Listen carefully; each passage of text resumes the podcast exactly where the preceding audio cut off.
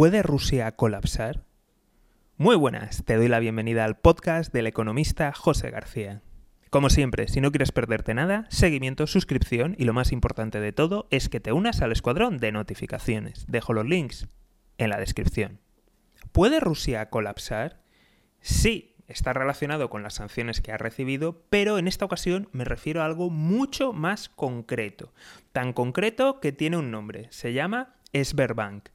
Y este es el mayor banco de Rusia, que controla aproximadamente unos 80 billones de dólares. De hecho, dos de cada tres negocios en Rusia tienen una cuenta allí.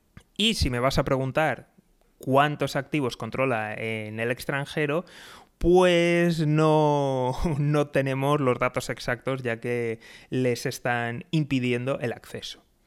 Pues bien, resulta que este banco ha caído en bolsa más de un 97%. Y la pregunta que desde aquí nos hacemos es, ¿puede producir la caída de este banco el colapso de Rusia? ¿Puede ser este el Lehman Brothers ruso? Y me refiero, Lehman Brothers, cuando cayó, controlaba unos activos equivalentes al 4% del PIB de Estados Unidos.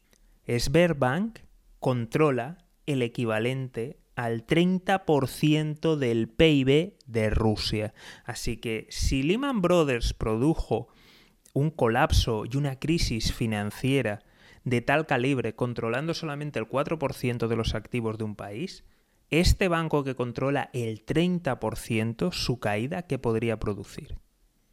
De momento, el Kremlin sigue inyectando liquidez en el sistema, pero estaremos muy atentos y si no te quieres perder nada, seguimiento, suscripción y lo más importante de todo es que te unas al escuadrón de notificaciones. Dejo los links en la descripción. Un saludo y toda la suerte del mundo.